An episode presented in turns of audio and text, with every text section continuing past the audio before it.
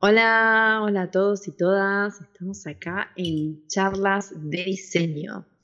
Mi nombre es Patricia Stechfeld y también me está acompañando aquí, eh, enfrente mío y en forma virtual, el señor.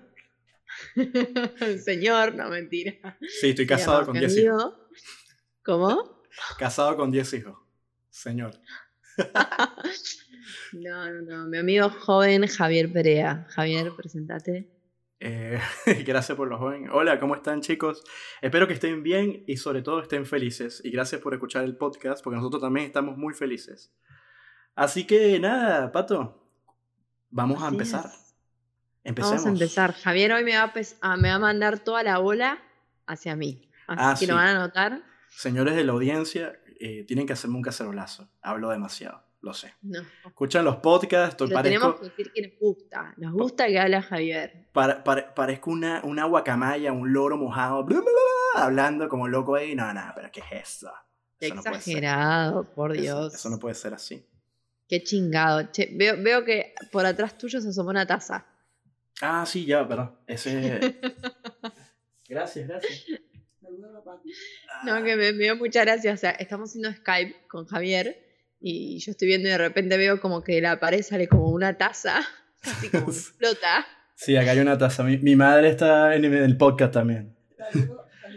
Y tienes que saludar a la audiencia también que está escuchándote. Sí, por favor, podemos participar acá. Gracias. estamos acá. perdón, Estamos acá en el episodio, no, por favor, no pasa nada. En el episodio número 2 de la temporada número 2. Vamos con el Capicúa, ¿eh? A ver si trae suerte. Y vamos a hablar de un tema hoy que se está volviendo un poco boom últimamente, que es una de las razones por la cual mucha gente ahora está pagando Netflix, porque cada tanto saca buenos documentales o mini documentales. Y uno de estos es el dilema de las redes sociales que sacó Netflix, que todo el mundo está hablando porque es muy, muy, muy controverso, ¿se puede decir? Eh, sí, yo, yo, diría, yo diría que, o sea, hay personas que tal vez no se ponen a pensar en cosas de las redes sociales. Y es como que al, ver eso, es como que estuvieran, es como que tal vez le estuvieran confirmando o quizás le estuvieran mostrando algo que no se pusieron a pensar. Eso se genera como una, una conmoción social. Totalmente, sí, sí, sí. A mí me pareció eso, me pareció como que mucha gente hablaba y yo digo, yo me digo como, ok, yo ya entendía de este tema, es como que lo sabía como diseñadores, estamos metidos en estos, sabemos un poco las consecuencias y lo que está generando. Pero los usuarios comunes y corrientes que capaz no están metidos en este campo, les pareció como, uff, que le voló la cabeza. Sí, Y está bueno, está bueno que Netflix haya puesto a la vista de, todas estas personas que no saben eh, este tema para empezar a generar un poco de conciencia, la verdad. Exacto. Porque el tema, el tema o pasa en algo, nosotros normalizamos, Patricia y yo, por ejemplo, por estar en esta profesión, normalizamos ese tipo de información. Pero la gente que no está metida en este mundo no se pone a pensar en estas cosas. Entonces ve el documental y es como que, wow. Aunque siempre hay que tomarse este tipo de documentales como una información que puedas aprovechar del lado positivo. O sea, es decir, son hipótesis, teorías, eh, cosas, relatos que están eh, planteándose cosas que ocurrieron, que sucedieron, de que van a suceder o que pasaron o lo que sea. O sea, eh, hay mucha información. Es una recopilación de mucha información. Y para mí lo, en lo, en lo más importante que tomar en cuenta es qué, puedo, qué, qué puedes sacar de positivo de, de, lo que está ahí en ese, en ese documental. Y para aclarar, eh, Netflix no nos está patrocinando, ni tampoco el documental nos está patrocinando. Es una, un tema bastante relevante para hablar. Exacto, yo, yo voy a comentar un poco, para los que no lo vieron, de qué se trata. Le voy a intentar dar una sinopsis sin, sin ser spoiler, lo posible. Pero bueno, el documental empieza que muchos eh, personas que trabajaron, tanto en Facebook, Instagram, Google Chrome, todo tipo de plataformas que ahora somos muy adictos y estamos constantemente usando, eh, los empiezan entrevistando y preguntándole qué piensan las redes sociales. Y hoy en día esas personas ya no se encuentran trabajando para esas plataformas que empezaron. De hecho, empezaron a fundar otro tipo de plataformas que son más sanas, se alejaron de ese campo porque se dieron cuenta que los principios que habían tenido Facebook, Instagram, Google Chrome, de conectar a la gente, de, dar emociones, de, no sé, compartir sentimientos, se dieron cuenta que todo eso ahora se dio vuelta a la moneda. Que ya el poner un like a la foto pasó de te estoy dando amor, te estoy dando mi opinión, te estoy diciendo que me gusta lo que estás posteando, a que la gente empiece a pensar, ok, si no tengo suficientes likes, la gente no me quiere, no soy aceptada en esta sociedad, eh, soy horrible. O sea, todo lo contrario del objetivo en el cual se inició algo así. Y, nada, están totalmente impactados con cómo se divirtuó todo. Y bueno, cuentan, cuentan sus opiniones, están haciendo preguntas. Eh, algunos terminaron en algunos casos, investigando cosas. Y es muy interesante cómo se lleva eso. También lo lleva un poco a la paranoia y a, la exageración en algunos casos, pero es verdad. Por ejemplo, también como hoy en día que muchos, muchos adolescentes, como ya crecen con todos los filtros, por ejemplo, de Instagram y todo esto, creo que ya lo dije en otro podcast o algo así, ahora están, claramente se ven como completamente diferentes. Ven un filtro de Instagram y se ven súper hermosas las chicas como si fuesen Barbies y de repente se ven en el espejo y ven a otra persona y se encuentran con que no son así como les ofrece la virtualidad y se ponen mal y tienen muchos problemas de depresión. Y es como la gente capaz más de, nuestra generación, por ejemplo, Javier y yo, que no nacimos ya con un filtro, podemos entender y aceptar que el filtro no es algo que es parte de nosotros, que nos está exagerando y que no lo queremos en nuestra vida como algo permanente. Pero personas que ya nacen como los centennials, ya vienen con todo esto, no. Y realmente sufren de muchas eh, consecuencias. Depresión. también a mí. ¿Cómo? Generan depresión. Generan depresión, exactamente. Por ejemplo, a mí, esto no es algo que lo menciona en el, en el, en el documental, pero a mí me impresionó mucho la controversia que tuvo, por ejemplo, lo de Black Lives Matter. Cómo llegó a todo el mundo, literal, en un segundo. O sea, yo me quedé como, wow, qué poder que está teniendo últimamente las redes sociales, porque de repente manifestaciones en todo el mundo cuando estamos en medio de la pandemia. O sea, fue... así. Sea que en ese caso yo considero, porque lo, me puse a analizar, y como te he interrumpido, eh, no, no sé. Em, es como una sumatoria de, de, consecuencias, ¿no? Totalmente. Pasó un hecho eh, que, lamentable, total, y hay una consecuencia eh, que es, en, esa, en, esa localidad que va en una, ola, en una ola expansiva en cuanto a los medios de comunicación, empiezan a hacer un trabajo, pero el tema es, fuera hablando de cuestiones políticas, eh, al estar la gente en un confinamiento, también tenía más tiempo libre y eso generó como que más oportunidad a, que se pudiera expandir más esa, esa, e, esa información. Y mm, o sea, y había gente que no se sabía que existía ese movimiento. Se enteraron de que existía ese movimiento justo por ese, ese, ese hecho lamentable que ocurrió. Eh, y eso, eh, eso a, sumatoria de todo lo que has venido diciendo con el tema de las redes sociales y eso de la presión, quisiera como que agregar eh, un, poquito más de información con, en la parte psicológica. lo que ocurre es que a veces el cine, la televisión, nos vende un, estilo de vida que, no es eh, la realidad.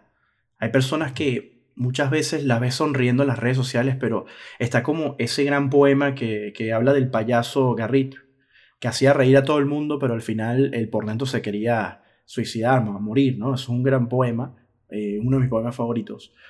Y mm, uno de los, uno de los detalles importantes a, lo que quiero resaltar es las redes sociales de una u otra manera, eh, tú la puedes manejar dependiendo eh, de tu estado de ánimo, de tus creencias, etcétera, etcétera. Por ejemplo, yo no uso Facebook para debatir. Yo uso Facebook para colocar memes, pero fue mi decisión. Si una persona coloca un meme de algo que no me parece, yo me río y ya, pero no voy a hacer un debate ni me voy a enojar con la otra persona, así el meme sea político. Pero esa es mi manera de pensar. Porque cada quien tiene libertad de, decir cualquier cosa dentro de la red social, o sea, es libre.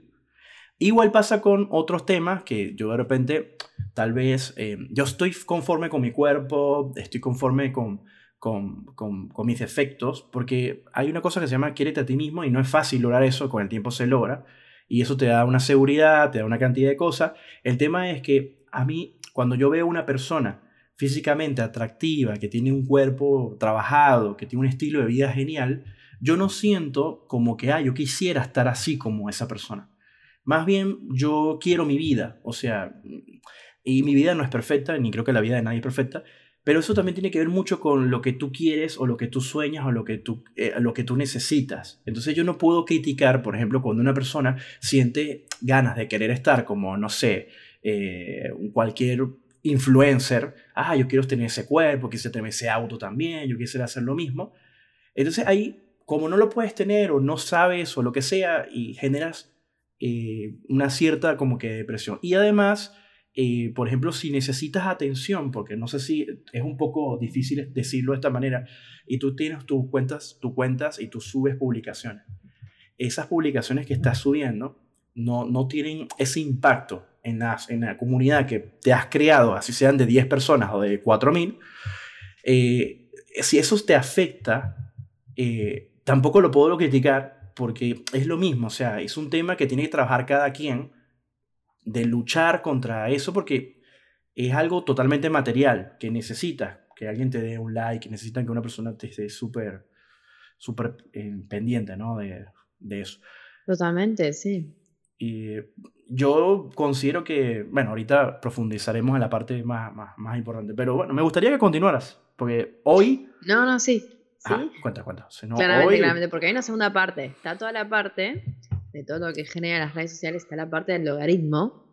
El logaritmo no es el mismo que se creó desde un principio y que ahora cada vez es más y más inteligente y claramente aprende que va solo. estudiando, exactamente aprende, va estudiando tus movimientos, qué es lo que te gusta, cuánto tiempo pasas en una publicación. Después claramente te meten ahí un eh, advertising, una publicidad, entonces ahí es como ganan, es como tienen esa ganancia. También recordemos que Instagram fue uno de los que hizo el scroll infinito. O sea, vos te puedes pasar horas y horas y horas en adictivo. Instagram adictivo, con publicidad, con gente que, que conoces todo y no te miras más. De hecho, a ver, la gente se da cuenta también, por ejemplo, cuando vos entras a tu Instagram, si, si usas bastante Instagram, los primeros que te aparecen de ver las historias son las personas que más por general viste las historias. Entonces, claramente te lo ponen ahí al principio para que vos como sabes que esta Instagramer o esta marca te gusta, te lo ponen ahí al principio cuando ya sube una historia para que vos entres y te enganches y veas las historias y después la siguiente, y después una publicidad y después la siguiente y así sigue estando. Entonces estos creadores, bueno, estas personas que trabajan ahí tienen mucho miedo también a este algoritmo porque ya es algo vicioso, vicioso y la gente está pasando mucho tiempo. Y por ejemplo, también vos lo que decías, hay formas también de evitar esto de pasar bastante tiempo o no. Y a ver, por ejemplo, veo muchos que decían el tema de las notificaciones. Eh, vos cuando ni bien te abrís una cuenta de Instagram, te llega notificación por cualquier pelotudez. Perdón que lo diga así, pero fulanito posteó esto. Eh, Instagram que esto. Fíjate en el posteo de tal. Y eso te hace claramente, es una forma de incentivarte de, mirame, estoy acá, utilizame. Quiero que me uses, consumime. Es una, de que genera una adicción eh, lo que pasa es que eso es una ecuación que se fue desarrollando, incluso cuando eh, yo doy eh, diseño, explico lo que es una cuadrícula a las personas, desde la editorial hasta la cuadrícula de una aplicación. la aplicación que yo elijo como ejemplo es Facebook y, Instagram, ¿no? Porque ambas tienen una plataforma variable. Entonces yo, por ejemplo, le digo, ¿qué es lo que hace que Instagram sea aditivo? ¿Qué es lo que hace que Instagram funcione? Primero, es simple, ¿vale? Y una imagen y un video valen más, que cualquier otra cosa. Entonces utiliza el, formato vertical, que es el espacio, en este caso vamos por un número, porque realmente lo que voy a mencionar ahora es la resolución de la pantalla, que sería 1080 de ancho por 1920 de alto. Y ahí lo que vas a hacer es entender que tú tienes para cada publicación en tu muro una pequeña circunferencia donde aparece la foto de perfil del usuario, te aparece el nombre del usuario y justo debajo te aparece eh, la ubicación. Eso ya se lleva una pequeña parte de la parte superior de ese, de ese 1080 por 1920. Luego vas a la, la mejor forma de optimizar ese espacio sería 1080 por 1080, o sea, cuadrado. Entonces ya a la altura de 1920 le tienes que sumar los 1080, que a su vez tiene unos márgenes. Y más abajo tienes unos pequeños botones, que es el corazón de like, y tienes los otros botones como guardar, como el de enviar, ¿ok? Y te mueven el contador, etcétera, etcétera. Bueno, ahí ya se lleva otro espacio. Y para finalizar, te coloca las, eh, lo que es el extracto del comentario, que serían dos líneas. Es decir, si te das cuenta, solamente una imagen de un usuario en tu muro, con el perfil, con la ubicación y con todo eso, cubre toda tu pantalla. Entonces, ¿qué pasa? Es como que si le estuvieras dando una oportunidad a un usuario de mostrar algo. Comercialmente, las compañías utilizan esa información para hacer sponsor. ¿Ves? Aprovechar el espacio. Por ejemplo, si tú subes una foto en vertical muy grande, o sea, decir, un, tamaño un poco más pequeño de 1080, eh, la foto va a ser más grande en el muro de la persona que está viendo en el teléfono, entonces vas a, vas a perder un poco de, o del extracto de la información abajo o de la foto de perfil. Por eso es que las fotos cuadradas tienen la mayor optimización. Y si, por ejemplo, utilizas una foto horizontal, entonces vas a permitir que se pueda ver el usuario de la cuenta que viene más abajo. ¿Ves? Entonces, el tema es que comercialmente funciona y, y, y hay un movimiento de información bastante positivo, cosa que TikTok tomó esa misma ecuación, pero la hizo con videos todo el tiempo y aplicarle ciertos efectos a los videos hace que la gente también tenga como que no, te, no pasa nada. Cuando tú una, ustedes hacen zapping en una televisión, de una u otra manera están buscando algo, pero algo largo, ¿verdad? Algo eh, que te puedas quedar un tiempo. Bueno, imagínense que el Instagram es lo mismo, hacer zapping, pero con una diferencia. Es corto. Entonces, cuando ya te llena eso, quiero más. Sigues y sigue. Entonces, bueno, si tú sigues, por ejemplo, cuentas, vamos a suponer que Pato sea fanática de, ejemplo, de la NASA, ¿no? Un ejemplo. Y si tú sigues a la cuenta de la NASA y sigues una cantidad de astrónomos, te va a llenar lo que estás viendo. Y el algoritmo, evidentemente, te va a arrojar todo acorde a lo que tú estás viendo, lo que le estás dando like. Entonces tu cuenta va así. Pero si tú te pones a seguir gente famosa te pones a seguir grupos musicales, el algoritmo siempre te va a estar arrojando para mantenerte siempre ocupado en esa en, ese rubro o en ese círculo que tú le diste de posibilidades. Eso sin contar lo que escucha el micrófono. Totalmente. No, pero sí es muy interesante eso y es, y es cierto. Y entonces a todo esto, lo que quería llegar al punto, punto número 3 de esta parte, es que bueno, mucha gente está hablando sobre este eh, documental y Javier y yo queríamos hablar desde el punto de vista como nosotros diseñadores, sobre todo los diseñadores digitales que estamos metidos en esto, que hacemos publicidad eh, para Instagram, Facebook, que ah, construimos todo un feed, que ayudamos a las marcas a promocionarse, cómo eso a nosotros nos involucra eh, en este rol y si es positivo o si es negativo, porque yo una vez que lo vi dije, wow, o sea, yo estoy trabajando de esto. Entonces, ¿Qué, significa esto? Que yo estoy ayudando a toda esta controversia que se está generando, a todo este camino que está yendo para mal, no para bien, o estoy ayudando. O qué es lo que yo puedo hacer para ayudar que no se llegue a este punto tan extremo, de que la gente toma las cosas por, por error o un extremo. Es así. No sé qué pensás vos, Javier, de eso. Es profundo, Pareciera, pero es bastante profundo. ¿no? no se puede dar una respuesta simple. Sí, es. Em, yo siempre, bueno, muchas veces me, pongo a pensar que somos tan complejos como, como, como especie. O sea, tenemos tanta complejidad, aparte que varía mucho dependiendo de nuestras creencias, eh, si son o no son religiosas, nuestras creencias, em, por ejemplo, culturales. Y tiene que ver mucho, porque fíjate que el trabajo comercial, eh, lo que hace una red social es muy diferente dependiendo del país. O sea, y lo que esté pasando en ese lugar, en esa locación. Cosa que de repente uno va a otro país y uno se contagia de eso también. Y a veces hay cosas que, nos gustan y no sabemos por, qué nos gusta, porque tal vez otros lo hacen. También, yo creo que todo tiene mucho que ver cómo, cómo te lo tomes. A ver, por ejemplo, yo, al ser, bueno, nosotros ser diseñadores, por ejemplo, a mí me pasa que si yo hice un Instagram de una marca, a mí me gusta que esté bien diseñado, ¿me entendés? Me fijo esas cosas. Como yo estudié eso, yo me fijo si una marca tiene un lindo feed, si hace acorde o no, si muestra bien su producto, si lo vende, si no. Si no está cumpliendo esos requisitos, yo me aburro de esa marca. Yo esa marca me la sigo. No solo me aburro, no me da confianza a mí esa marca. Entonces, no sé, desde el punto de vista de diseño gráfico yo no lo veo como una adicción o una necesidad, porque nunca fui tan así, por más que trabaje con esto, por más que me encante hacer publicidad, por más que me gusta eh, que, el feed de un Instagram, de Facebook, eh, sea bonito, también un website en ese sentido. Eh, lo veo como una herramienta, no lo veo como una adicción en ese sentido o como un bombardeo de, publicidad, porque claramente hay que saber cuándo hacer publicidad y cuándo no. No puedes estar ahí todos los días machacrando al usuario de mirame, de este y lo otro, porque si no, lo cansás. Sí, porque esa, eh, no, todo lo que dijiste, o sea, voy a agregar, o sea, es, funciona así, tal cual. Eh, o sea, nosotros como diseñadores eh, siempre buscamos lo mismo que busca un arquitecto un fotógrafo o un doctor cuando ve una saturación en un brazo. O sea, cuando te cortas, te abren un brazo y se saturan mal, es saturación, mira qué loco lo es. Hacen, suturan mal la herida, por ejemplo, el doctor va a decir, uy, qué mal te cosieron ahí, o sea, ¿me entiendes? O sea, acá nosotros, nosotros como que miramos, si el administrador dice, ah, mira qué mal administraron esto, el contador, uy, se equivocaron acá, esto, esto, es grave, el, el, abogado te diría, oye, plantearon mal el recurso de amparo, etcétera, etcétera. Cada, cada persona en su rubro va a, va, va a querer que su rubro se haga bien. Y eso a nosotros nos pasa cuando vemos, por ejemplo, una cuenta en Instagram y está mal diseñada una empresa. Ahora, el tema es que pueden pasar muchos factores porque, eh, porque ocurra que una cuenta de una empresa no esté bien hecha.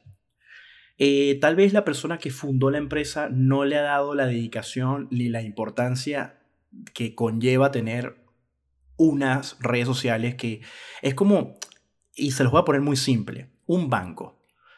¿Cómo se sienten ustedes si, usted, si ven que un banco es una casa de madera que se está cayendo y está un cajero ahí? O sea, ¿cómo se sienten ustedes dejar su dinero ahí? ¿Cómo, cómo se sienten? No se sentirían bien, ¿verdad? Porque el valor más importante del banco es la seguridad, o sea, tiene que ser seguridad, es un valor importante. Eso te conlleva a confianza, a estructura, a progreso, una cantidad de cosas que tienen los, bancos de valor. Entonces el banco tiene que inspirar su valor principal.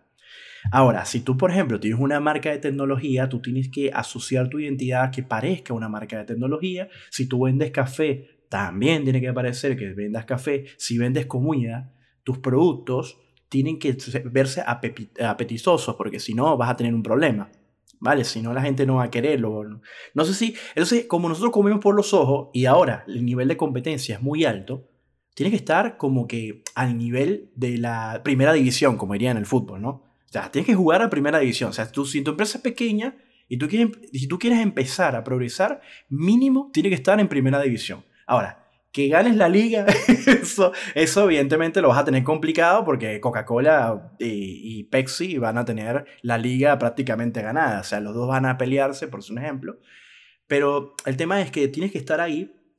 Y el punto que, que estaba comentando Patricia es eso. O sea, nosotros eh, siempre vamos a, a, criticar de manera constructiva y decirle, o ver a una empresa, ah, mira, no estás haciendo las cosas bien, no le estás dando el valor. Creo que eso es una buena palabra cuando usted quiere hablar con sus clientes. En vez de decirle, mira, no estás haciendo las cosas bien dentro de tu empresa, sino es como ponerle una palabra así como, mira, no se le está dando el valor.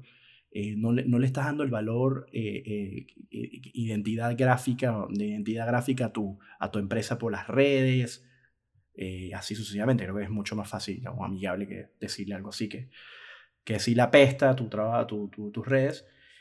Y la, la, buscar palabras delicadas. Sí, o sea, porque a veces, a veces te pueden malinterpretar, sobre todo a mí que me pueden malinterpretar que parezco una locomotora hablando. Eh, una pregunta que te voy a hacer, Pato. Si tú ves a una empresa, tiene una empresa ahí que llega a ti y dice, mira, diseñame mis redes sociales, y ellos tienen como unos 40 posts subidos, eh, ¿tú borrarías esos posts? ¿O los dejarías y empezarías con la nueva imagen? O sea, ¿qué te parece conveniente? O sea, bueno, vamos a poner menos post, 40 es bastante, vamos a ponerle 20. ¿Qué harías? Dependiendo de cómo estén diseñados. Un asco. O sea, una, PowerPoint eh, del año. creo que sí. De 1800 antes de Cristo. no, entonces creo que sí, que los eliminaría por su bien de la marca eh, y de no representar una mala imagen. A ver, a veces puede tener, a veces lo puedes dejar como para que vean un progreso y no está mal, pero a veces está bueno borrón en cuenta nueva y empezar bien con la marca y mostrar bien sus valores y que la gente no recuerde sus valores feos directamente. Me encanta, me encanta que hayas respondido si te voy a explicar por qué. Hice esta pregunta porque fíjate cómo responde Patricia. Patricia primero dice depende y además te dice en un caso, oye, habla del progreso para que la gente vea el progreso, pero en otro caso te dice, oye, no, las borraría. Bueno, es exactamente que les va a pasar a ustedes cuando les presento una situación así. O sea, tienen que evaluar qué conviene más, porque es tan subjetivo todo y tan relativo.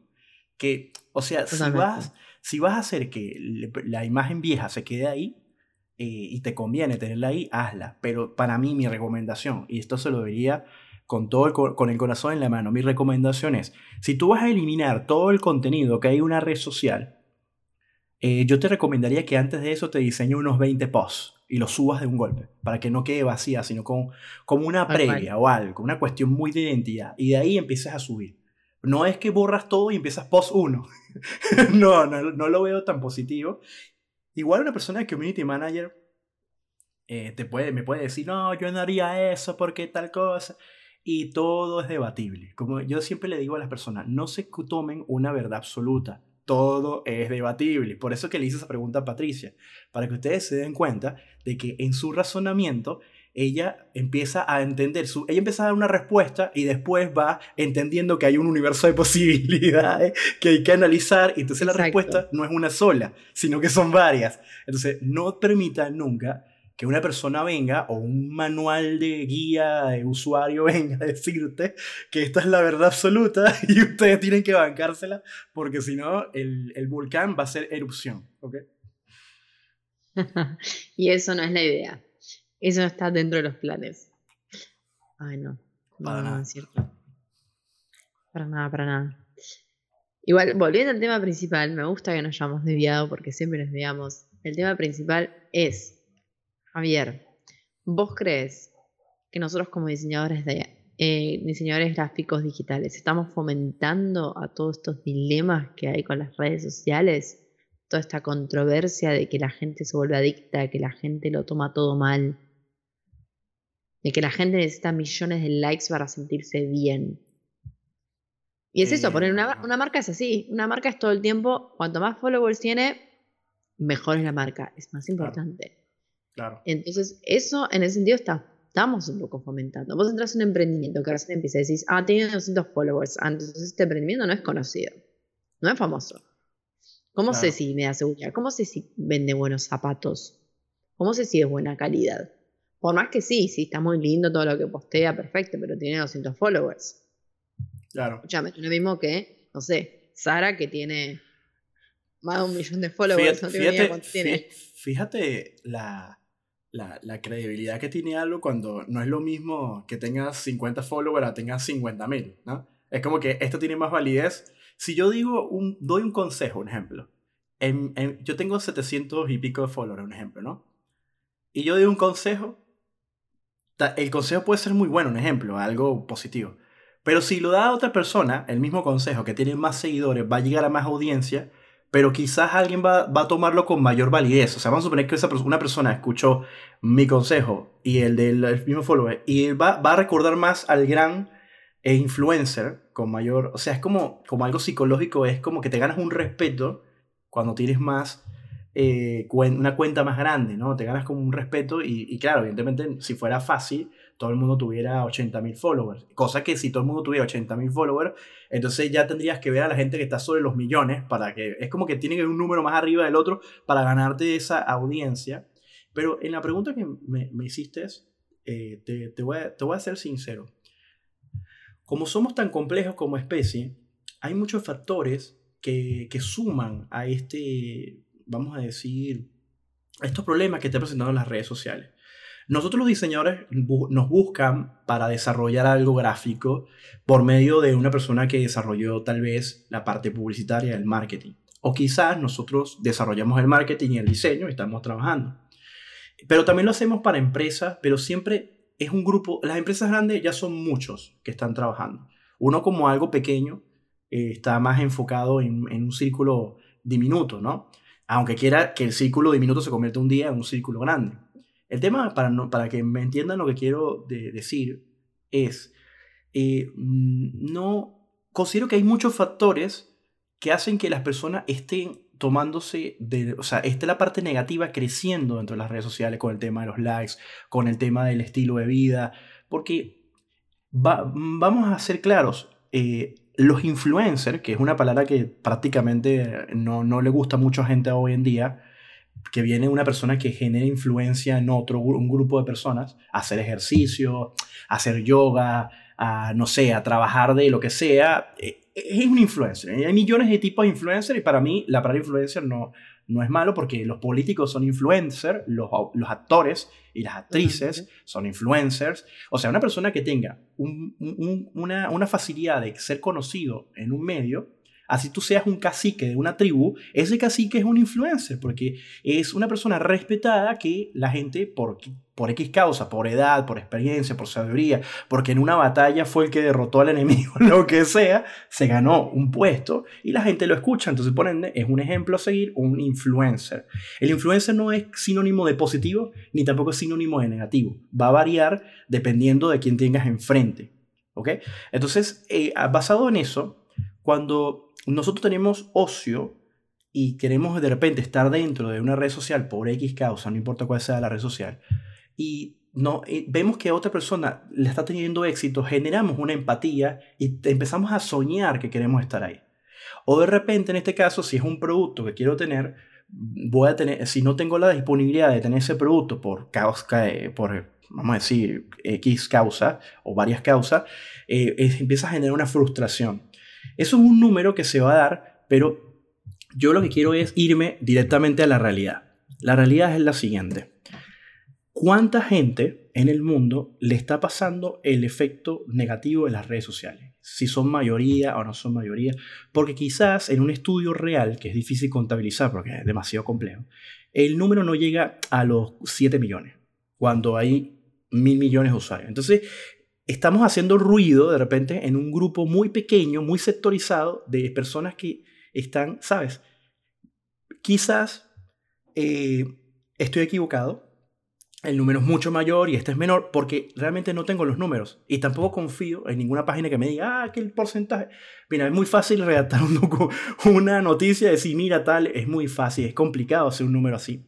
Lo que sí hay que entender que esto, para esto en adelante, en el futuro, no va a cambiar para, mm, para mejorar. Va a ser mucho más frío todavía.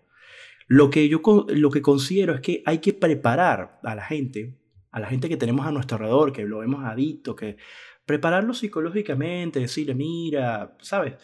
Eh, uno puede dar su aporte, hacer campaña, de tratar de ver plantear las cosas de otra manera, eh, porque hay mucha polémica hoy en día. Eh, cada quien da su opinión en las redes sociales, pero eh, la opinión es bastante radical. Eh, cuando se genera radicalismo en la opinión, en mi concepto personal, cuando te enojas por, con una persona que piensa diferente y automáticamente vas a insultarle. ¿Ok? Entonces, en, esa, en ese insulto estás tú siendo totalmente radical con el tema de, de, tu opinión.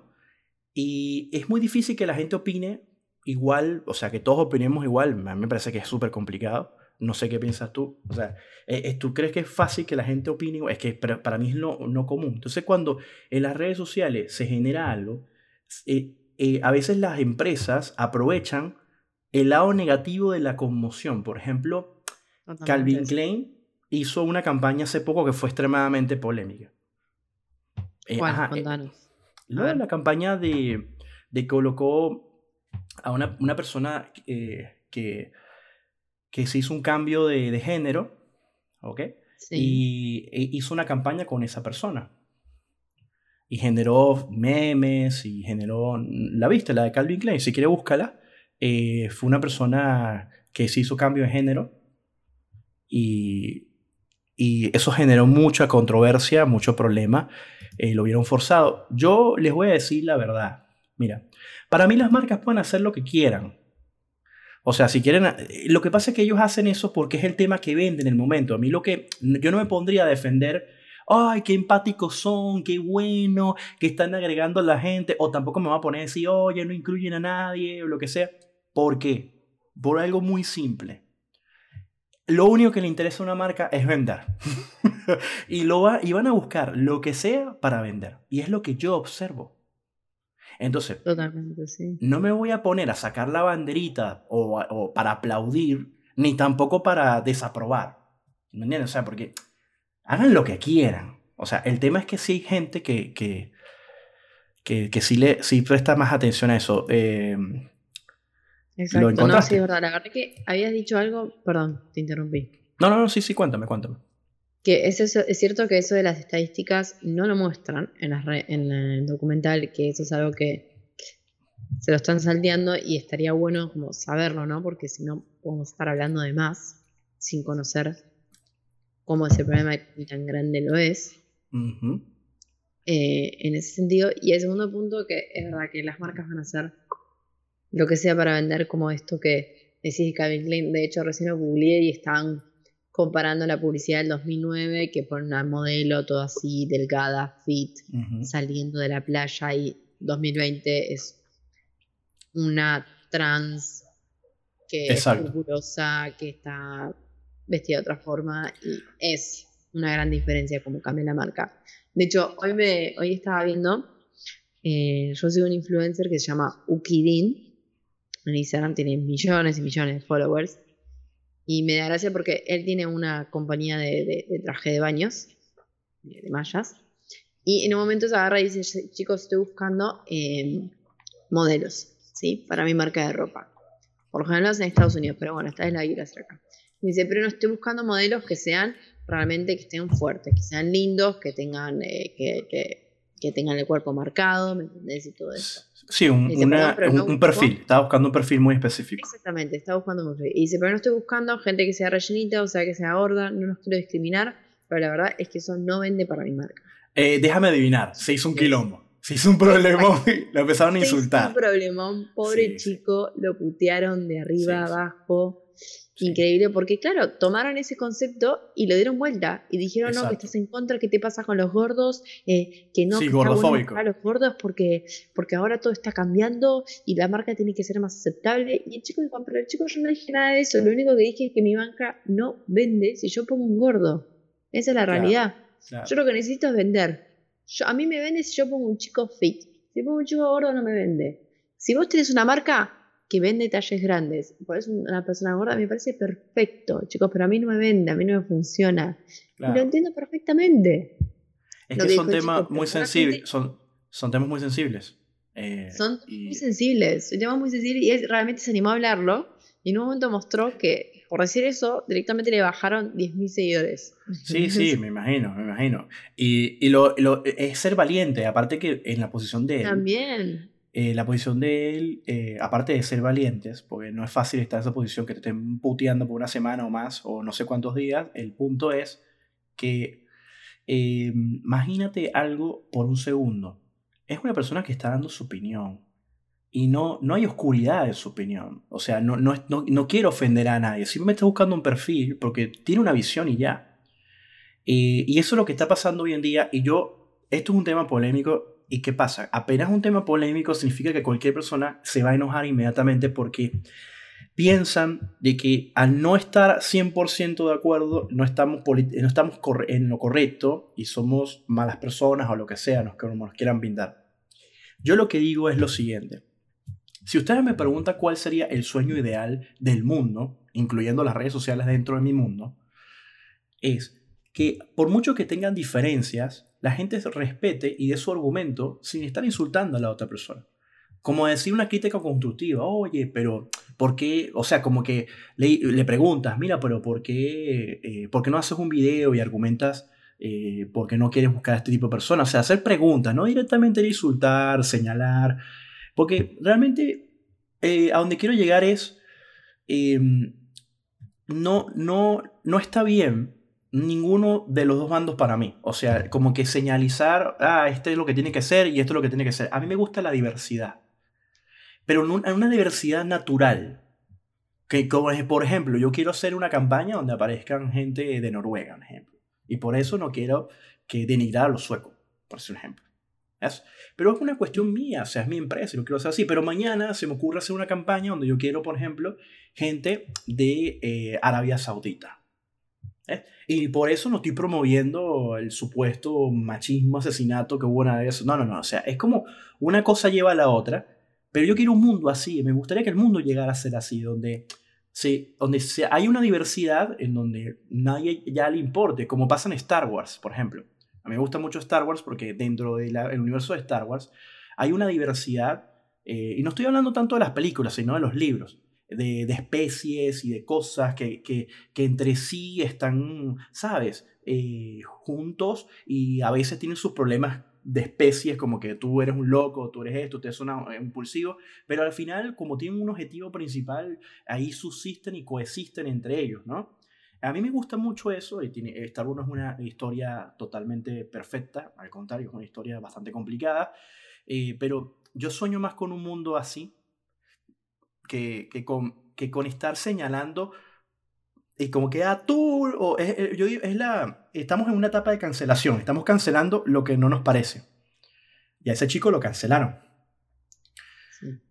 Y le bajaron los seguidores, cosa que me imagino que no va a estar preocupado porque o sea, va a seguir creciendo. No, obvio, obvio. Yo lo que estaba pensando mientras todo este tiempo es como, no sé, vos estás intentando hacer tu trabajo y de repente te viene toda esta ola y de repente también se encarga de intentar defenderse de todo. Digo, la cantidad de horas que va a haber perdido, o sea, es un día perdido de trabajo. Primero principal. Sí, sí. Así. ¿Me entendés? Yo pienso esas cosas, ¿viste? Cuando empiezan las controversias, digo, uy, ¿cuánto tiempo perdiste en responder en buscar, en ver, y digo, no lo vale, no lo vale para nada, no lo vale. Eh, más que nada todo esto, todo esto son así, gente que, haters que buscan el pelo al huevo, así, que se agarran la idea y no entienden el concepto. Pero en fin. Sí, sí, el, hay, una, eh, a veces yo le digo a las personas, cuando está bueno dar tus argumentos, así piensas diferente. En las redes sociales, por ejemplo, yo hablo con mucho respeto si me están insultando, en Twitter, etcétera, etcétera. A veces doy mi opinión, pero no tengo que estar insultando a nadie. O sea, a una persona que a veces me insultan. Eh, voy a poner un ejemplo. Eh, yo, yo soy fanático de Cristiano Ronaldo. Me gusta Cristiano Ronaldo como jugador, me encanta. Eh, pero no lo comparo con Messi, ¿no? no me interesa. Messi lo admiro en el sentido que me parece genial, me parece un, un crack en lo que hace. Pero yo, yo soy madridista, me gusta, me gusta Cristiano Ronaldo, por ejemplo. Pero hay gente que nada más con decir que yo me gusta Cristiano Ronaldo, ya empiezan a decirme, no, tú no sabes nada de fútbol, ¿cómo te puede gustar Cristiano si Messi es mejor? Y yo le digo, es mejor para ti. Si a ti, si a ti te hace feliz, bien, pero cada quien escoge a quien le gusta, ¿no? O sea, y entonces empiezan como que a buscarle problemas a Cristiano, que si es esto, denigrarlo, y como si Cristiano no hubiera tenido un éxito o no tuviera un éxito. Pero si yo hiciera eso con Messi, se enojaría en el triple hasta el punto de, decirme hasta mi tatarabuela, ¿ok? Mencionarme. Yo, yo opino que esos son fanatismos extremos, que la gente, eh, o sea, yo, yo, yo, yo, pienso en algo, yo admiro a Cristiano Ronaldo, pero no, no me voy a tatuar a Cristiano Ronaldo, ni si alguien habla mal de Cristiano, no voy a salir a defenderlo, me da igual. ¿Saben por qué? Porque yo considero que en la vida hay que tener personalidad. Y en la vida cuando uno tiene personalidad, uno puede admirar a personas, pero uno no debe seguir como ovejita a nadie. Una cosa es admirar y otra cosa es seguir como ovejita a un sistema político, a un, equipo de fútbol a muerte. Yo soy madridista, sí, pero si un día no puedo ver un partido, no pasa nada. Si un día, por ejemplo, el Madrid pierde, no pasa nada. Si un día el Madrid gana, qué bien, me alegro. Y si un, un día me descubro que en el Madrid hay una red de pedofilia y está comprobado, me voy a enojar muchísimo, que hasta incluso voy a pensar si soy madridista o no, porque no me gusta, o veo qué voy a hacer con en ese momento con el Real Madrid. O sea, así yo cuestiono todo el tiempo. Pero no voy a estar apoyando ni defendiendo el club, ni defendiendo a los jugadores como si fueran, no sé, dioses o mis amigos, que es lo que yo veo mucho en las redes sociales. Una cosa es admirar algo, admirarlo, Y otra cosa es que yo voy a cortar las venas y, voy a defender a capa y espada y voy a estar eh, diciendo, y eso pasa con Messi, pasa también con Federer y Nadal, o sea, la gente que es fanática del, tenis, tú le dices, no, a mí me gusta Nadal, no, Federer es mejor, Federer es el mejor tenista de la historia, y entonces empieza un debate como, como, como, que, como que si fueran dioses que bajaran a la tierra, entonces Alá es mejor que Cristo. O sea, y empieza un debate ahí innecesario y para mí las redes sociales se prestan mucho para eso y las empresas utilizan eso muchísimo a su favor. Porque cuánta gente eh, no se da cuenta que te están utilizando por la polémica. La prensa te usa con la polémica. Porque hoy en día, por ejemplo, pasó una cosa que no tenía que pasar con tal jugador, un ejemplo, y la prensa automáticamente va a meter y meter y meter. Y así funcionan las redes sociales, porque en la, prensa está metida en las redes sociales, los políticos están metidos en las redes sociales, te están dando en la empatía, ¿ok? Y cuando te dan en la empatía, lo hacen de dos maneras. La empatía que tienes hacia lo contrario que te están criticando o lo que tú apoyas. Entonces van a generar una reacción en ti. Y esa reacción que generan es lo que ellos buscan que tú tengas esa reacción, que tú reacciones a lo que ellos te están planteando. Ahora, hay que separar dos cosas importantes también. Tenemos el lado que es la publicidad, que es para venderte un producto, pero también las redes sociales también se prestan para la parte que es propaganda.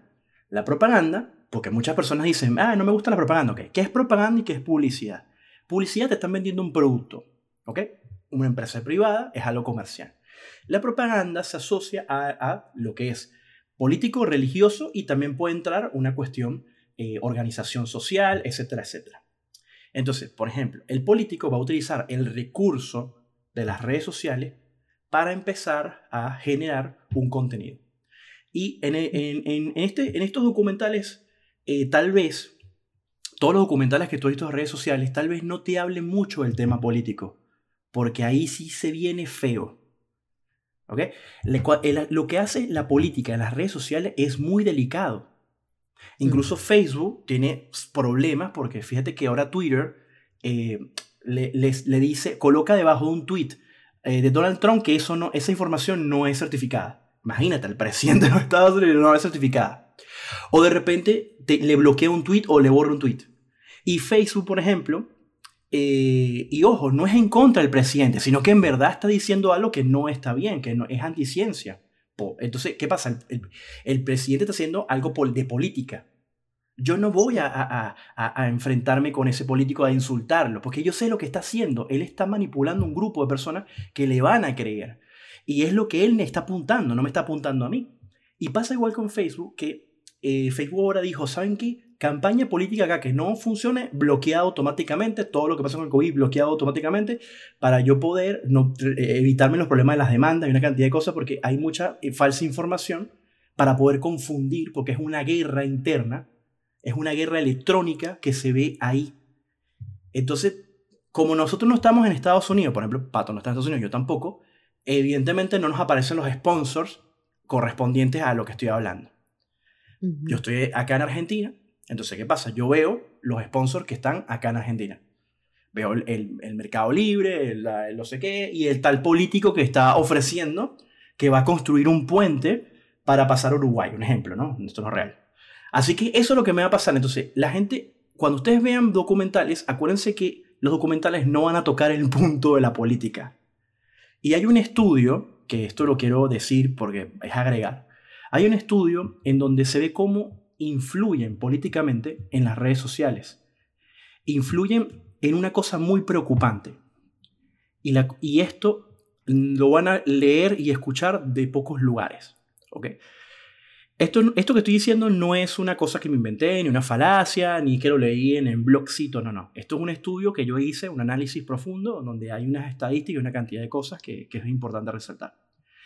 Eh, el algoritmo de por sí aprende por sí solo porque es una inteligencia artificial y va evolucionando. Eso está claro. Pero cuando va evolucionando, estamos hablando de que el algoritmo te está encerrando en un círculo. ¿Ok? Y te está mostrando lo que tú quieres ver y lo que también quieres escuchar. Y eso es, eso es la preocupación más grande que tienen los creadores de ese algoritmo. No te lo van a decir en tu cara, así, porque realmente no te lo pueden decir. Pero ¿qué está pasando? Le explico. Voy a ponerlo del lado comercial que es fácil entenderlo. Si yo soy fanático de Apple y yo estoy todo el tiempo dándole like a cuestiones de Apple y gente que habla de Apple, evidentemente mis redes sociales también van a tener Apple. Y cuando yo entre de repente a, a YouTube, va a haber gente, ¿cómo desarmar una notebook de Apple? O sea, y así. Y las cinco eh, cosas malas que hizo Apple en su historia. o sea, siempre va a aparecer algo de Apple. Eso es lo que hace el algoritmo. Entonces me están encerrando comercialmente en lo que a mí me gusta para mantenerme entretenido. Pero ¿qué pasa cuando entramos al lado propagandístico? Vamos a suponer, ojo, esto es una suposición, que yo soy liberal, un ejemplo. Mi, lado político es ser un, un, liberal. Okay. Entonces yo sigo a fulano de tal que es liberal y yo sigo a fulana de tal que es liberal y yo no sé qué, tal, tal, tal, tal. ¿Qué pasa? Que el algoritmo empieza a asociarme, me empieza a lanzarme a todos esos liberales todo el tiempo y yo lo que estoy es leyendo siempre un mismo discurso. Y me encierro en una burbuja.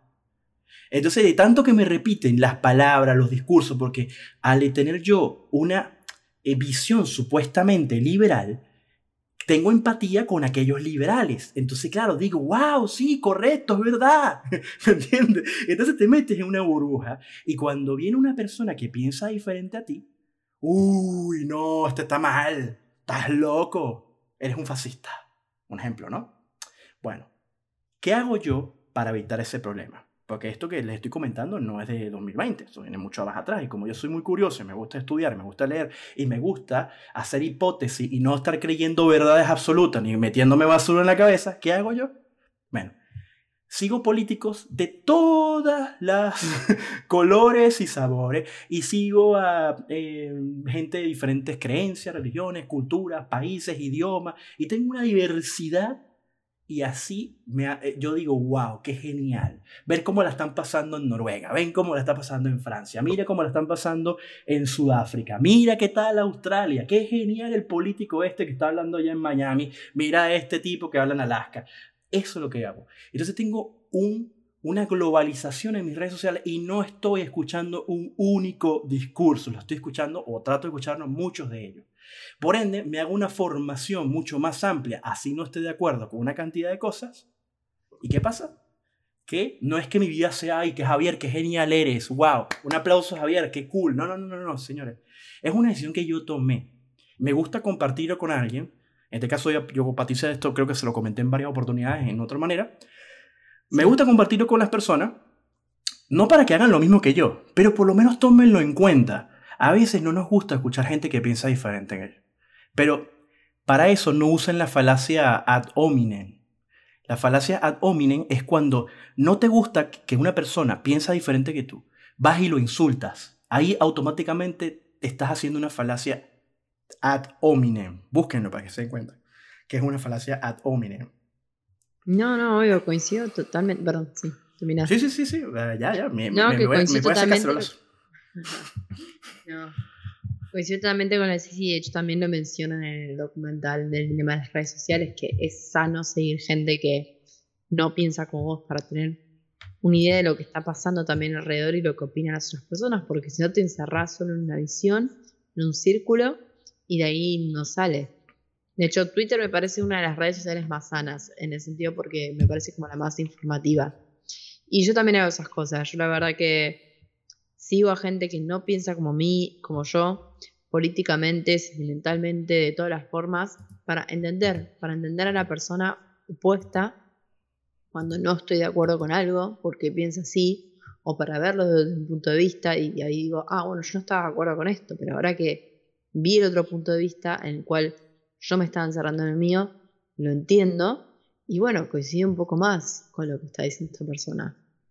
Eh, es así, entonces es bastante sano seguir, porque claramente uno a veces cuando está con amigos y todo, y con familia, como que se rodea en un mismo círculo, pero cuando lo ves en las redes sociales es como que tenés más tiempo para verlo desde otro punto de vista y de una forma más tranquila, porque lo estás leyendo, estás dedicándole un tiempo, entonces ahí te lo tomas de forma diferente. En cambio, a veces capaz cuando alguien dice algo opuesto a lo que vos pensás, la tonalidad puede afectar mucho.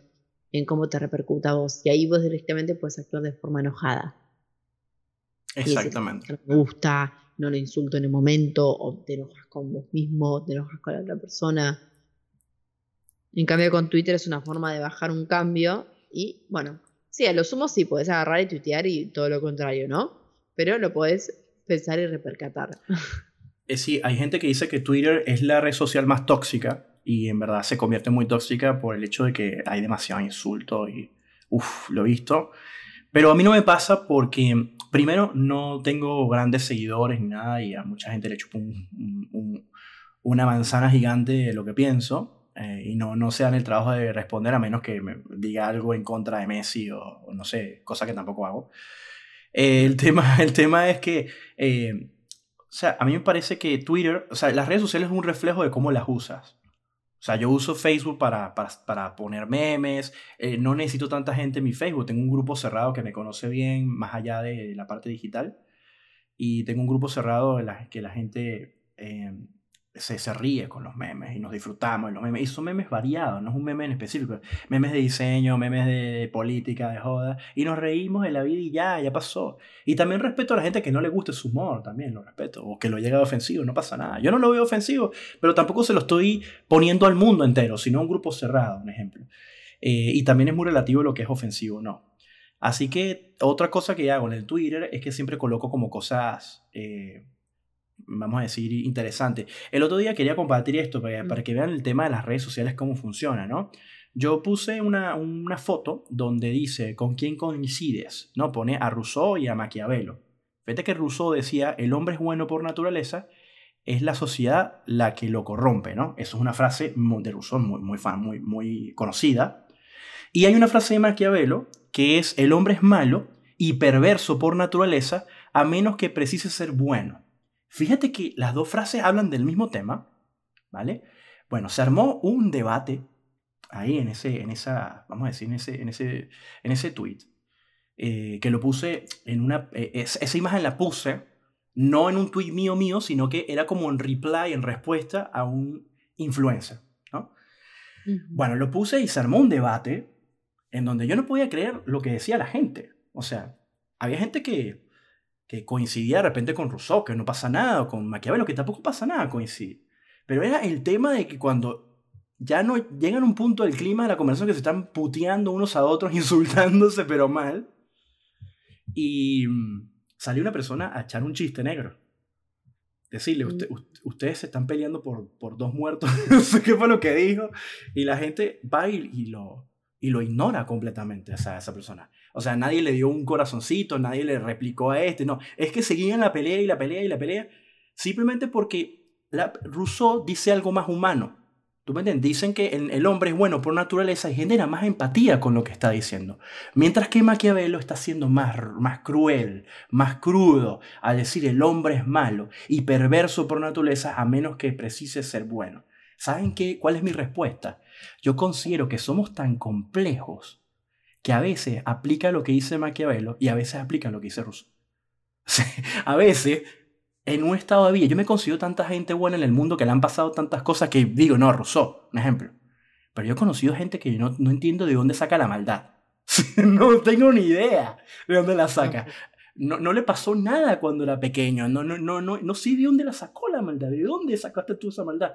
O sea, ¿de dónde? ¿no? Entonces somos tan complejos que yo creo que la forma más inteligente en la vida es siempre ser autocrítico, siempre escuchar y no tenemos la respuesta de todo. Tal vez tenemos una opinión formada, pero no la voy a debatir porque a la final somos, una, somos humanos y tenemos una diversidad. Y utilicen la inteligencia para generar publicaciones para sus clientes en donde ustedes puedan generar una reacción positiva, sea porque a la gente le pareció jocosa, le pareció divertida, le pareció eh, interesante para que genere el método AIDA, ¿ok? Que más que todo me pasa que si un cliente me busca para hacer una publicación polémica, yo tal vez no lo haría. O sea, diría, no, no me interesa hacer ese trabajo y ya. ¿Por qué? Porque no me gusta la polémica. O sea, no me gusta generar ingreso o aprovecharme de algo oscuro para yo hacer, mostrarme que eso es como tipo cuervo. O sea, estoy ahí mirando hasta que el león termine de comer para yo ir a merendar lo que falta. Es algo así. Y yo lo respeto. No, no es que voy a ir a putear a esas personas. No, ustedes. No, no, no, no, no. O sea, yo tengo mi ética, tranquila, pero no es la ética de otra persona. Y yo no soy mejor que el otro. No sé si me están entendiendo el punto. Simplemente yo tengo el derecho de decirle, mira, no quiero participar en eso, pero tampoco me voy a poner crítica a esa persona. No sé si me entiende. Si el mundo tratara de pensar un poco así, las cosas fueron un poco diferentes y te tomaras un poco diferente lo que está en las redes sociales y tal vez en las redes sociales, y con esto cierro, son un reflejo de lo que somos como especie. Queremos vivir de una fantasía, queremos tener los cuerpos perfectos, tener carros, Lamborghini, queremos... Y hay gente que, por ejemplo, a mí no me llama la atención eso, por ende, o sea, tal vez no, no es tan así, pero sé que hay gente que le gusta y no está mal eso, que le guste, que no está mal. El tema es que hay que trabajar y, trabajar no es seguro de que te vas a comprar un Lamborghini o de repente que vas a, a ser famoso. Hay gente que lo ha logrado, hay gente que no. Pero hay que ser feliz con lo que se tiene. Totalmente.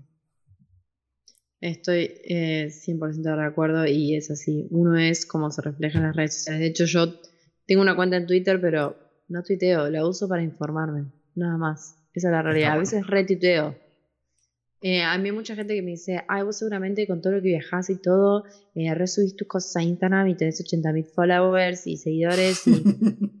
tipo, no, la verdad que subo cosas a Instagram, pero tengo menos de 300 seguidores. De hecho, cada vez me quito más seguidores porque no tengo ganas de que todo el mundo esté mirando lo que yo hago en mi vida. Exacto. Porque me interesa que la gente que conozco. Es que en, tu en tu perfil, Patricia, no, no está, no tienes ese vacío que necesitas llenar con gente seguidora eh, señores, próximamente OnlyFans de Patricia. No, ningún es, broma.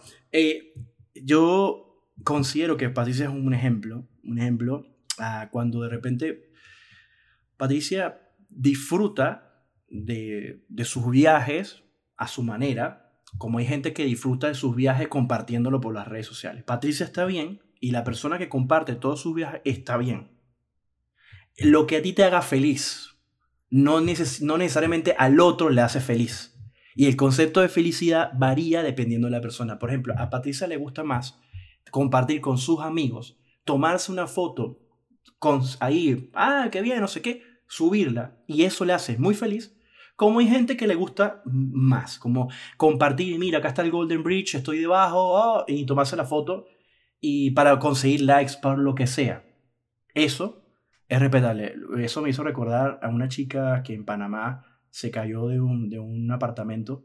Eh, un video bastante feo, no lo busquen. Eh, no sé, el año antepasado creo que fue. Que era una chica de influencia que quería tomarse fotos en lugares muy, muy raros. O sea, lugares así como que, ah, mira, me tomé una foto acá sentada en un, en un edificio de 20 no sé cuánto piso, calculó mal y se fue. Y se cayó, se mató. O sea, y eso generó polémica en todos lados porque decían, ves, por estar buscando likes se, se murió. Exacto. Y yo le dije, yo, yo me quedo así como que no me da lástima ni tristeza, murió feliz. No, ojo, estoy diciendo una falacia, lo murió feliz. Pero murió lo que quería, o sea, no quería, o sea, te estás buscando, querías lograr algo, sabes el precio que es estar ahí. El precio es 50% te va a salir la foto, 50% te, te equivocas, te vas para abajo. Es una apuesta que hizo esa persona, apostó se equivocó porque lo hizo varias veces en otros lugares, tenía que equivocarse una vez. Y, y en, ese, en ese tipo de cosas, la suerte juega un rol, pero también juega la probabilidad. Es decir, si tú, si tú, tienes, si tú viajas todos los días en auto, es más alta la probabilidad de que tengas un accidente en auto. ¿Entiendes? Pero si de repente casi nunca viajas en auto, la probabilidad baja. Bueno, lo mismo, si ella está todo el tiempo buscando la foto más rebuscada, para conseguir likes, la probabilidad es que un día no la vas a contar porque es que te subes a unos lugares en donde, oye, mira, te equivocas así y te mueres. No sé si, si me entienden el punto. O sea, y así usan las marcas. Las marcas tienen el potencial de repente de crearte un video de mentira donde tú dices, wow, ¿cómo lograron ese efecto? ¿Cómo dicen que una persona se haya subido al pináculo de la montaña y bla, bla, bla, bla? Un ejemplo, ¿no? Pero ellos tienen recursos. El influencer se la, se la juega. El que le gusta el viaje y eso, ¿no? Así es, la juega al 100%. Ay, ay. Qué charla, ¿eh? Creo que ya estamos completando la hora, ¿no, Javi? Sí, sí, estamos completando la hora. Y una cosa que quería comentar que se me acaba de acordar, que es un, pequeño, una pequeña anécdota. Saben que eh, yo veo mucho Twitch, me encanta Twitch y sigo a algunas personas en Twitch mm, esas personas me, me dan algo positivo en mi vida. Me hacen reír, eh, dicen cosas súper interesantes, tienen un contenido variado, me encanta. Bueno, y son varias. Un día mi mamá se acerca y me dice, yo no entiendo, o sea, mi mamá me dice, no entiendo esa gente que está ahí, ahí todo el día haciendo nada, hablando con una cámara, ¿por, qué la gente la ve? Que no entiendo, ¿Y, de qué vive? ¿Sabes? ¿no? Y entonces le digo, mami, mira, es complicado, o sea, es una respuesta larga, ¿no? Te explico. esas personas trabajan de eso y ganan plata con eso. Y no es fácil llegar a donde están, porque ellas empezaron con poca audiencia y han logrado, es, perdón, esa, audiencia, esa, esa audiencia bastante grande. Pero no todo el mundo llega ahí. El tema es que ellos están invirtiendo un tiempo para entretener. Y eso es válido, mami. Le dije, en tu mundo no existía ese tipo de entretenimiento. Es lo mismo que un actor. Un actor, su trabajo es entretener. O sea, está actuando, está generando esto, pero la finalidad es entretener. Y tú lo entiendes así. Bueno, esta persona está haciendo lo mismo. Está entreteniendo a muchas personas. Y eso es válido. Pero está jugando jueguitos de video y después está viendo un video y que, que, no, que no entiendo. Y le dije, bueno, mamá, hay gente que le gusta ver a otros jugar. Eso no lo sabía que el mundo tenía esa, esa, esa... O sea, en el año 1998 no sabíamos que a la gente le gustaba ver a otros jugar. No lo sabíamos. Cuando empezó la era de YouTube, a alguien se le ocurrió subir un gameplay y empezó a tener vista y es como que, ah, mira, a la gente le gusta ver cómo juego. Porque tal vez lo que quieren ver es la reacción que tienes cuando juegas, cuando te mueres, porque da risa, porque no, por lo que sea. Y a la gente le atrapa porque tienes carisma, por N cantidad de factores complejísimos. Totalmente, porque es real, porque es una emoción real, no es algo que esté inventado, actuado, o está ficcionado, o está siendo promocionado, o sea, es una reacción real de una persona común y corriente jugando un juego. Y tú sientes más cerca a ese streamer que al, fanat, al, al, Leonardo DiCaprio que tanto admiras, al Keanu Reeves que tanto admiras, a la Natalie Portman que tanto admiras, por ejemplo. A ellos los ves más inalcanzables, mientras que el streamer, como el Rubio, que es muy grande, o uno más pequeño, como Cristinini o como Ibai, ah, hola, mira acá está, y a veces te leen un comentario, a veces puedes decirle algo y los ves más cerca, y eso vende también. Y ahora, a la, si yo soy una empresa, por ejemplo, que está en, en Madrid, y yo quiero vender un producto para unos chicos, yo busco un influencer, yo busco a un streamer de eso. Le digo, ¿cuánto, cuánto me cobras? O sea, ¿cuánto vas a un presupuesto si haces ese trabajo? De hacerme una publicidad de 10 segundos, de 30 segundos de mi producto. Y claro, si el streamer está de acuerdo porque son sus valores, por lo que sea, acepta lo y me patrocina en algunos videos. Y creo que llegaría a una audiencia que yo necesito. Y como hay streamers de todo tipo, porque la gente asocia streamer y youtuber con videojuegos error. Las personas, la señora, hay una youtuber que planta mm, eh, arbolitos y cosas y te explica, eso es una youtuber, es una influencer. Y está el otro que cocina, y está el otro que hace manualidades, y está el otro que te enseña de cómo eh, colocar un tornillo en la pared. Entonces, todos son youtubers. Entonces, si yo, por ejemplo, soy una empresa que vende tornillos, yo me busco al influencer que, que está haciendo construcción. ¿Me entiendes? Si yo soy una empresa que vende helado orgánico y hay una youtuber que está hablando de la, del estilo de vida, del veganismo, de, de, la buena salud, de lo que sea, yo busco a esa, a esa influencer y le digo, mira, tengo una marca, ¿qué te parece? Te mando unos productos y pruébalo, a ver qué me dices. O sea, y quiero que le des tu experiencia a los usuarios y me dices cuánto es, eh, cómo hacemos, bla, bla, bla, bla, bla. O sea, tú pones los términos y yo me dices cuánto es el monto, yo voy a decir puedo llegar o no y listo. Y, y, les, y, les, cuento otra anécdota final. Es, ¿qué es mejor? ¿Contratar al, al streamer que tiene miles de seguidores o al, pequeño, al el, el, pequeño youtuber o al pequeño streamer? Para mí, si tú contratas al pequeño, al mediano, al que no tiene miles de millones de seguidores, creo que logras más impacto. Porque la, la gente que le es fiel a un streamer pequeño es una audiencia muy diferente a un streamer grande. Entonces a veces yo prefiero irme con un streamer más pequeño, con un influencer que tiene más pequeño y concentrarme en esa pequeña audiencia. Esos, ojo, estos tips valen 339 dólares, ¿ok? Me lo quiero depositado ya. no, no, está muy bien. Eh, también porque eso, un streamer pequeño es algo más real también, ¿no? Ya cuando uno va creciendo como streamer empieza a ser promocionado, marcas, publicidades, todas esas cosas. Y les cuesta leer la caja de comentarios. porque vuela. O sea, ya ni, la puedes, ni, la puedes, leer, estás así que...